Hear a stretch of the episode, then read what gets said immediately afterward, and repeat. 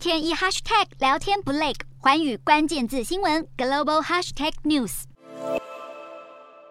连日高温加上干旱夹击长江流域，原本水量丰沛的嘉陵江竟然快要被晒干。中国媒体报道，四川、重庆地区已经有六十六条河川干涸。当局发布了今年第一个全国干旱警报。四川约八成的电力来自水力发电，如今旱灾、水枯、水荒延伸成了电荒。重庆市十七号宣布启动有序用电一级方案，限电到二十四号，要求工业企业让电于民，当地七大产业首当其冲。四川是笔电、iPad 等产品的生产重镇，代工生态势必受到影响，半导体产业也势必受到冲击。矽料产业预估减产规模上看一点四万吨，可能连带造成细价上涨。锂盐、电池正极材料减产规模也可能达到上千吨。化工方面，尿素、甲醇的日产量将大受影响。电解铝也有三万吨产量预计会受到冲击，新产量也预计会有近五千吨受到影响，供应趋于紧张。限电也导致电动车的充电站断电，特斯拉等电动车厂只好暂时关闭或限制充电站服务。更惨的是，重庆已经饱受热浪、干旱和限电所苦，新冠疫情竟然还卷土重来。沙坪坝区全区实施静态管理，营业场所关闭，民众非必要不得外出，